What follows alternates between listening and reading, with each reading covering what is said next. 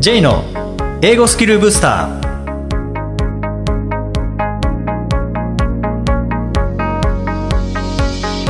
こんにちは J こと早川浩二ですこんにちは、アシスタントのあきです。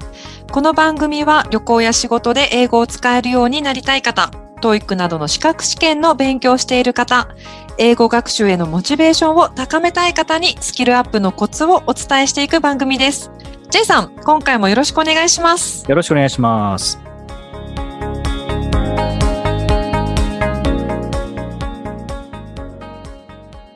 あきさん、ちょっと質問なんですけども、はい。ネイティブスピーカーが感じる日本人に最も足りないものって、どんな答えが多いと思いますか？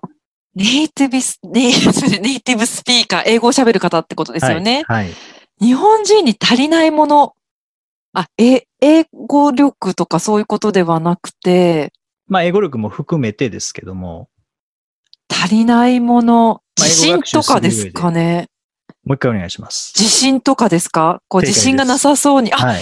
正解ですか？ははいい。僕はあの、オンラインの英会話、こう、まあ、前回もお話ししましたけども、はいあの、まあ、日本人の英語どうですかっていう質問もするんですけど、はいはい。もう一つ、日本人が英語学習する上で、えー最も足りないものって何ですかっていう質問をすると、うん大体自信、コンフィデンスって言いますね。ああ。どういう部分からそうやって皆さん思われるんですかね？まあ一つはやっぱり声が小さいっていうところで、うー。うんん、って言われたら、いや、日本語は口開けなくて喋れちゃうからっていう説明するんですけど、はい。まあでも、他にもあるんでしょうね。間違いを恐れてしまうとか、ああよく言われますけどね。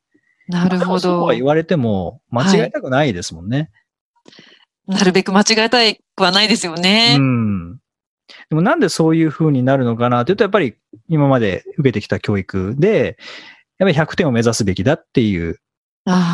ところで、90点取ったら、お、90点取れたねっていうよりも、じゃああと10点伸ばすためにはどうしたらよかったかっていう、なんかこっちに目がいってしまうので、ああ、確かに。うん、そこの、まあ、それが教育なのか、日本の文化なのかっていうのはよくわからないんですけどね。もちろんそのいい面っていうのはすごくあると思うんですよね。はいパー。フェクトを目指していくっていうのはミスが少ないっていう、あの、いい面があるんです。うんうん逆に何かこう新しいものに挑戦するときに、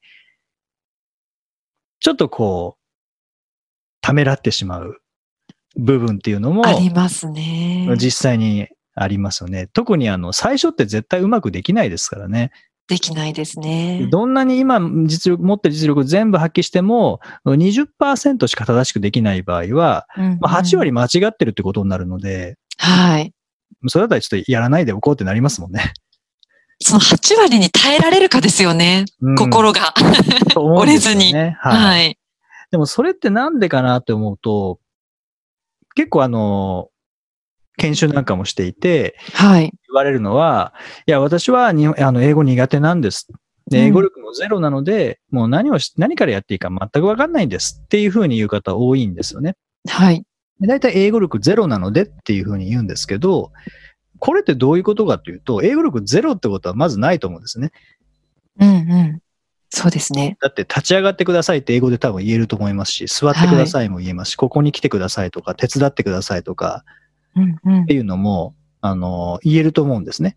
質問がありますとか、英語で言えると思うはい。それゼロじゃないってことですね。はい。じゃあそれをイタリア語で言えるかっていうと、なかなか難しい。僕は言えないんですよね。私も言えないですう。ん。ってことは僕はイタリア語力ゼロかもしれないです。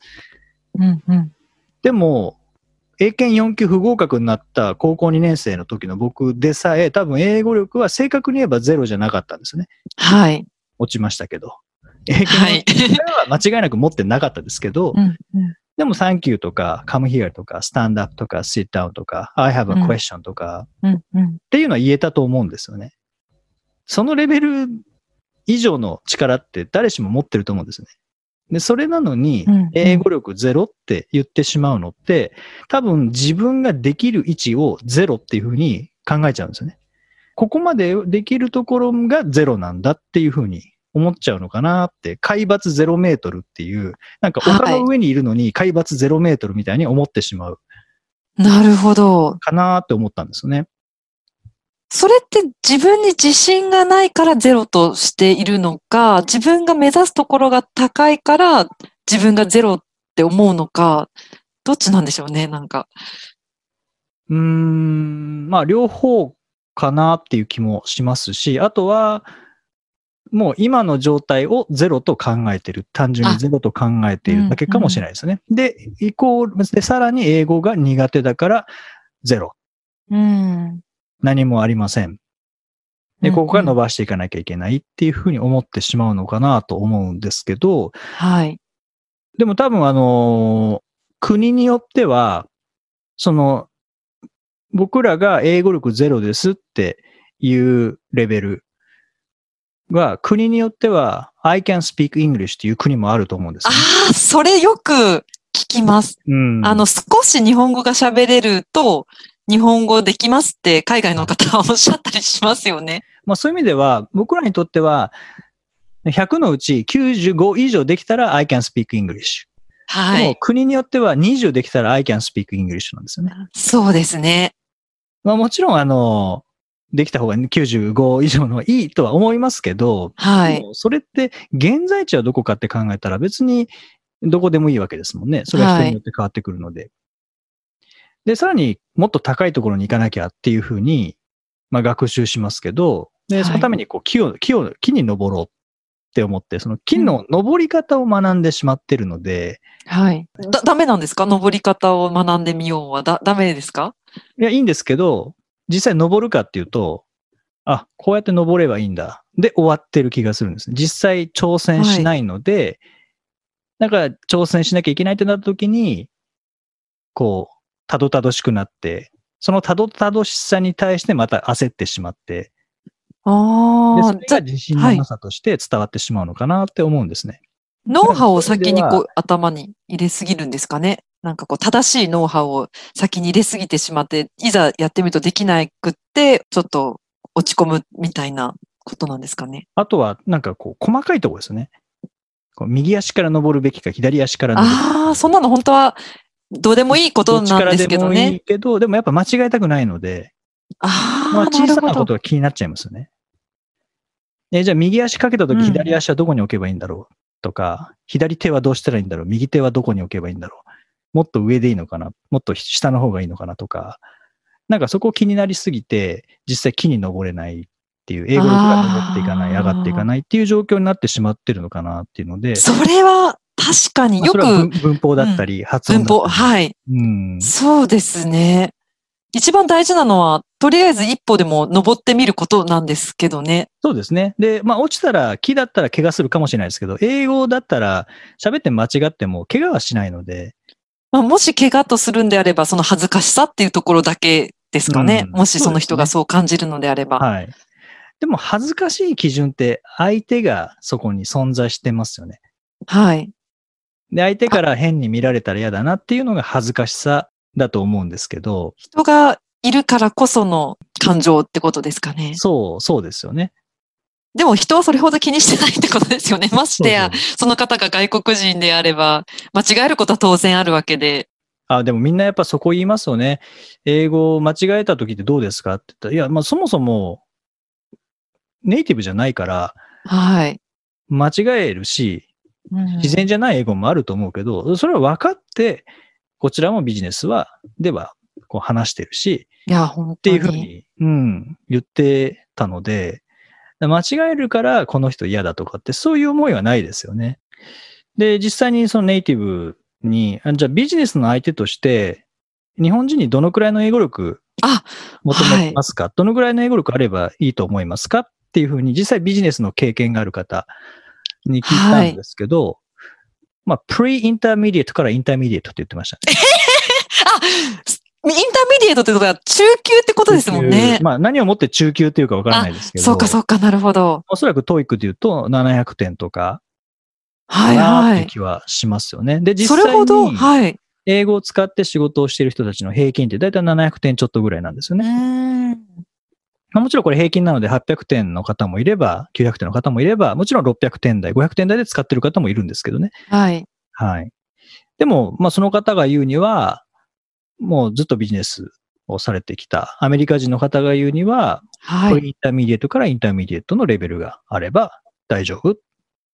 そうですか相。手としてはいい、いい、うん、っていうふうに言ってましたよね。まあ、障害がないっていうか、まあ、とりあえずこっちが言いたいこと分かってくれて、で、向こうが言いたいことをこっちが分かれば伝われば、それこそ get a message across はいできれば、each other できればいいっていうふうに言ってたんですよね。支障がないわけですね。じゃあ、中級ぐらいの英語力があればってことですね。特にビジネスの場合は、やっぱり共通の単語の認識とかってありますからね。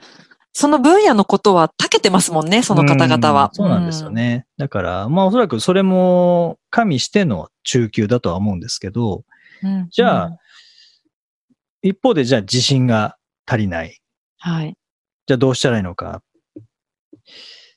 一つは、なんか細かいところにこだわりすぎの部分があるので、ここはあがいいのかざがいいのかとか、ああと、まあ do じゃなきゃいけなかったけど does って言ってしまったとか、ーうんうんなんかそういう、もちろんそれ大事なんですけどね。文法正しい、うんうん正しい単語を使う、正しい発音で喋るって大事なんですけども、うんうんで、まあ、神は細部に宿るってよく言われます。はい。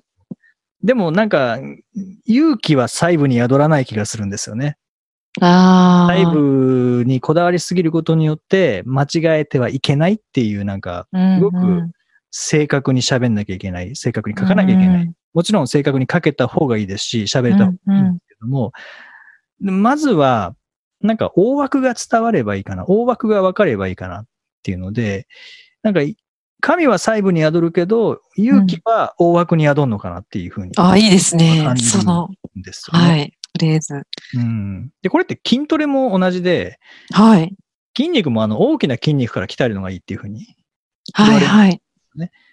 で、まあ理由はいくつかあって、例えば大きな筋肉を鍛えることで小さい筋肉も同時に鍛えられるとか、あと、は、まあ、大きな筋肉鍛えるにはやっぱ体力とか集中力必要なので、体力、体力があるうちに鍛えたいとか、あと僕は一番大きなところで言うと、特に初心者が筋トレする場合は、はい。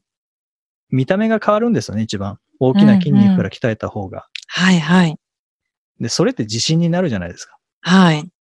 で、英語も全く一緒かなと思って、なるほど。やったあ、あじゃなくて、ザってちゃんと言えたっていう喜びってあんまりないと思うんですよね。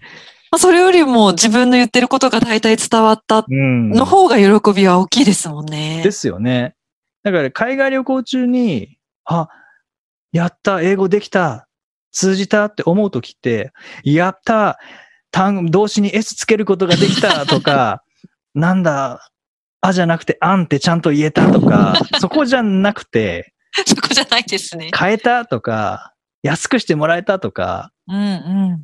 そこじゃないですか。そこだと思いますね。大枠だと思うんです大枠ですねう。ん。まあ、なので、まあ、大枠はもうできているっていう方は、やっぱり細かいところですね。今度は正確にしていくっていうところは大事だと思うんですけども、なんか細かいところにこだわりすぎて、うんうんえー過去形のところにドンとって言って、なんか何回もディズントに言い直したことがあるとか、もちろんそれはまあ実践の間違いは、もしかしたら問題になるかもしれないですけど、はいはいす。ごく細かいところでこだわってしまうっていう方は、まあ、あえて、まずはこだわらずに、大枠が伝わればいいやうんっていう、その伝わる伝わらないっていうところで、こう判断する取り組み方っていうのも大事なのかなと思うんですよね。ああ、大事ですよね。うんなんか勉強とかも英会話っていう部分でもそうですし、勉強っていう部分もあまりにも細かいところを、例えば、so much と very much の違いって何ですか？みたいな、もう本当に突き詰めれば言語ってキリがなくて疑問もたくさん湧いてくる中で、うんそれを、あ、なんかこう、いくらかスキップしないと勉強進まなくって、でも後から振り返った時に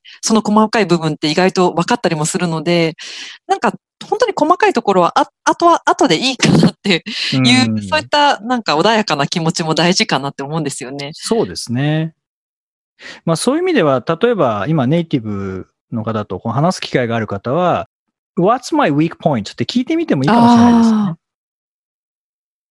意外と細かいとこじゃないかもしれないとかう。ん。うんいや、もっと自信持っていいよっていうふうに言われた人は、その自信を持つっていう、この通じる通じないで判断するっていう基準にすればいいと思いますし、はい What's my weak point? って言って、ちょっと文法めちゃくちゃだよねって言われたらうん場合は、あの、なんかこう、すごく話してていいんだけど、明るくていいんだけど、ちょっと文法めちゃくちゃかもしれないなって言われた場合には、細かいところはいはい。直すっていうふうに。なので、相手からどう見えているかっていう、はいウィークポイントはどこだと思われてるかっていうのを実際聞いてみて、そこを直していくっていうのが、もしかしたら、あの、上達の近道かもしれないですよね。意外とこう勉強って思い込みの罠にはまっていくことありますよね。自分がこう思ってるからこう、こうじゃないといけないとか、うんどんどんどんどんやればやるほど結構自分の思い込みで勉強って進めていっちゃうので、勉強とかまあ英会話とかもそうですけど、そうですね。一回誰かにこう客観視してもらうっていうのはいい方法ですよね。見直すいいのに。と思いますね。そう。で、自分の判断って論理的に判断するんですけど、あの、論理的な思い込みになっちゃうんですよね。思い込みですはい、ね。通じない、ああ、文法間違ってるからだ。通じない、うんうんあ、単語力ないからだ。あ通じない、あ、発音悪いからだ。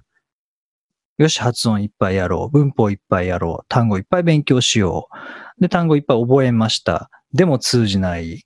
ああ、全然単語力足りないのかなってなってしまうんですけど、実は全然聞こえてなかっただけ。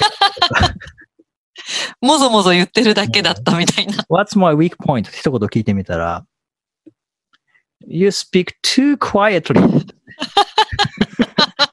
Your English is good, but you speak too quietly. and I can't hear you って言われたら、は？っていう。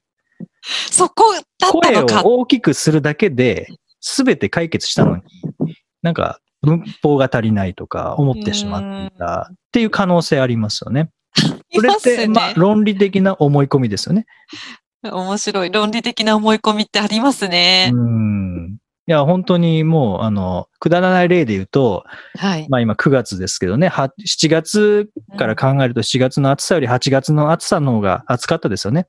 はい。ってなったらそのままいけば9月はすごくさらに暑くなって、はい。じゃあ10月、11月、12月、12月になったらどれだけ暑くなるんだっていうのも、まあ思いっきり間違ってるっていうのは僕ら知識とか経験からわかりますけど、数字から見たら12の方が大きいですからね。そうですね、ね。7より8の方が暑かったってなったら、8より9の方が暑いよな。9より10、11、12の方が暑いよな。わ、12月になったら60度超えるな、みたいになりますよね。うんそれって論理的な思い込みですよね。完全にそうですよね。うんでも、そうじゃないってことは、まあ、経験値から分かったりとか、人から言われて分かるかもしれないですしね。ででも英語力の場合は、やっぱり今以上の力っていうのは持ったことがないので、想像の域ですね。そうなんですよね。であえてやっぱり聞くっていうのはいいですよね。確かにそうかもしれないです。うんまあ逆にウィークポイントだけじゃなくて、What's my strong point? うんとかでもいいですよ。はい。何が強みで何が弱みかっていうのは、これネイティブだとまた違う発想で答えてくれるかもしれないですかもしれないですうね。んはい。ということで、まあ今日は、えーネイティブスピーカーが感じる日本人に最も足りないものの、一まあ一番答えられ、答えとして多いのは自信なので、あ、そういえばちょっと自信ないなという方はですね、えー細かいところよりも、えー大きなところですね、筋トレで言えば、えー大きな筋肉から鍛えるという形で、もう通じる通じないっていうところを基準に英語をはい使ってみるといいんじゃないかなと思います。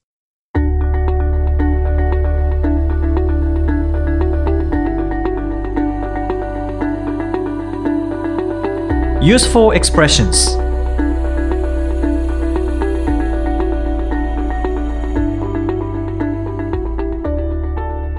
続いてはビジネスや日常で使えるお役立ち表現をご紹介いただきます。J さん、今回の表現は何でしょうか？はい。今回は How does that sound? How does that sound?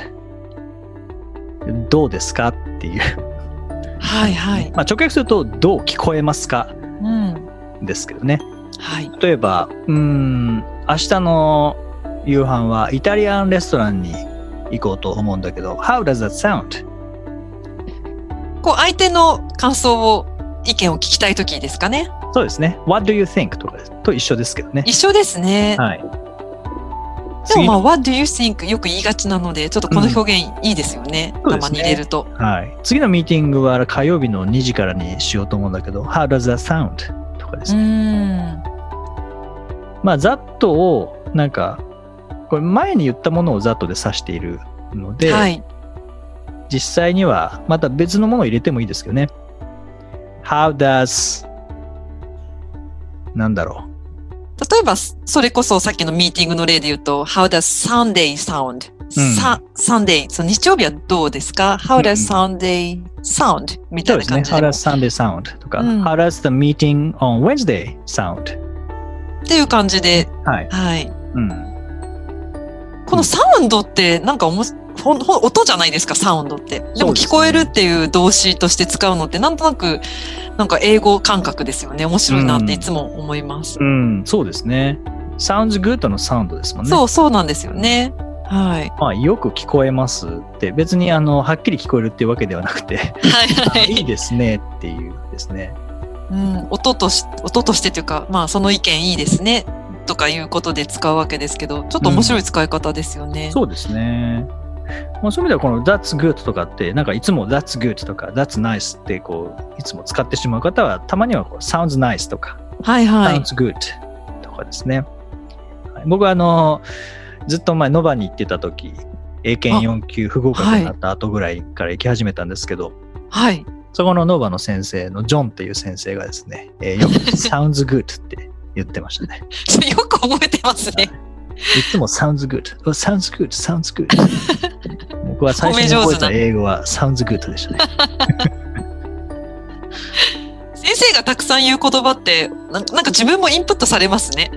うん、やっぱ音で覚えますよね。そうですねう。ん。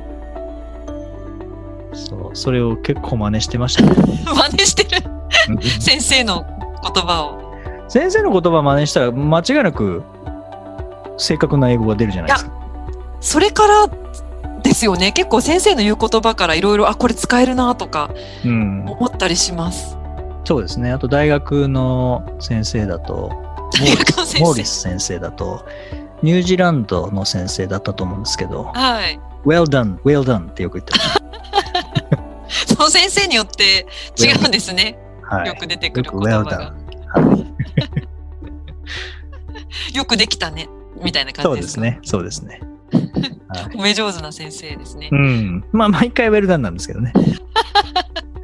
でもできなくても、とりあえずウェルダウンで。いや、できなかった時はわかんないですけど。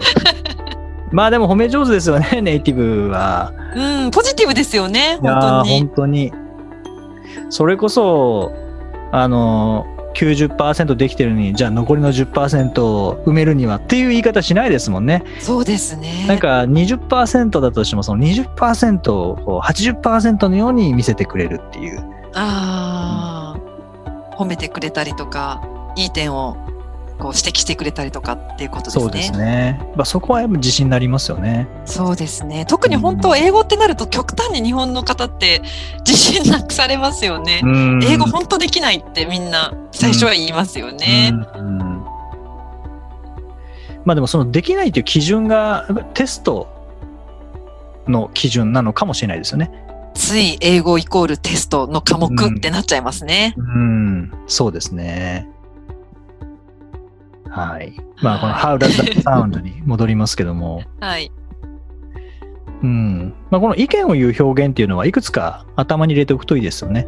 うん。そうで結構すね。説明、何か説明した後で、What do you think? とか、Do you have any opinions? とか、Do you have は any い suggestions? とか、うん。How does that sound? とか、まあいろんな聞き方できますもんね。はいはい。うんついこう、そういう、その、疑問文って同じの使っちゃうので、今みたいに J さんみたいにパパパッといろんなのが、その都度いろんな方法で出てくるといいですね、すごく。そうですね。まあ最初はなんか使い回しでいいと思うんですけどね。はいはい。もう、What do you think? だったらすぐ言える状態にして、うん。でもうそれが自動的に出るようになったら次の表現はい。でみたりとか、で、そういうのでだんだんだんだん増やしていけば使えるようになりますからね。使えるようになりますね。はい。ぜひぜひいろんなものを。はい。使ってみてください。はい。第39回をお送りしました。J さん、はい。あの、オンラインの TOEIC の受験をされたということでしたけれども、はいどうでしたか？そうですね。あの、オンラインの TOEIC。今 IP テストだけですけどね、オンラインで TOEIC。もうすでに受験されたことある方もいらっしゃるかもしれないですけども、はい。あの、いい点っていうのが、まあ時間が短いっていう。まあ実際は紙のテストだと2時間ですけどね、オンラインだと1時間ぐらいなので、えーそれから、まあ問題の難易度なんですけど、最初の25問の正解数によって、えー次の20問の問題の難易度が変わるっていう形なので、最初の問題、間違え、いっぱい間違えたら、えー次の20問は、比較的その最初のよりも優しい問題が出る。なるほど。でこれ紙のテストだったらだんだんこう各パート進んでいくにつれて、例えばパート2であれば最初の7番、8番とかっていうのはそんなに難しくなくて、でも25番とか過ぎると結構難しい問題増えますけどね。そうですね。うんでもそういう感じにはならないので、取り組みやすいですよね。何せ1時間っていうのがすごく取り組みやすいですようね。ん。特にこう仕事の後で受けなきゃいけないっていう場合は、あの2時間のテストはもう辛いので、そうですね。出力おそらく出てないんですよね。うんうんでも1時間であればまあなんとか。はい。うん。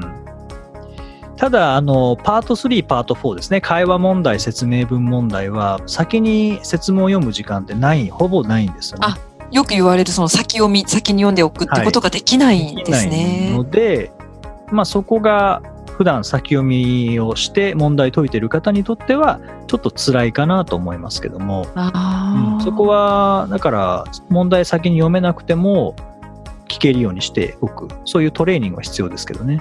そういった意味ではちょっと難易度は上がる感覚がありますか？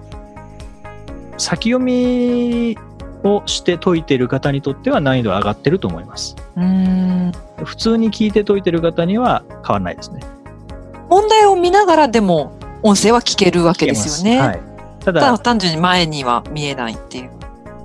まあ前に見え、5秒ぐらいあるんですよね。questions なんとか to なんとか refer to the following conversation のところでは一応読めるので、まあでもそれ、まあ、5秒ぐらいですね。うんそうですよね。難しいですよと思います。ね。はい。あとはリーディングもそうですね。最初の問題の正解率によって後半の問題の難易度が変わるというのはリーディングもリスニングも一緒なんですけどね。はい。気をつけたいのは、長文問題で、あの、パソコンのモニターの大きさによって読みづらい場合がそれはそうですよね。僕はノートパソコンしか持ってないので、ノートパソコンだと結構文字がちっちゃいです、ね。スクロールするんですか？それとも全部がそこに？スクロールです。スクロールしながら。はい。トリプルパッセージも縦にこうスクロールなので。うわジあるんですね。はい。まあ1個だったと思いますけどね。ああ、ちょっとそれは慣れないと難しいですね。そうですね。あの、オンライントイックに関しては、あの、YouTube ライブでも一回はい。お話ししましたので、あの、リンクつけておきますので、ご興味ある方はぜひぜひ聞いてみてください。はい。さて、この番組ではリクエストやご感想をお待ちしています。メッセージは J さんのウェブサイト J's ブースターステーションにお問い合わせフォームがありますのでお気軽にお送りください。また、毎日配信の単語メール、ボキャブラリーブースターの購読もおすすめです。J さん、今週もありがとうございました。ありがとうございました。Thank you for listening. See you next week.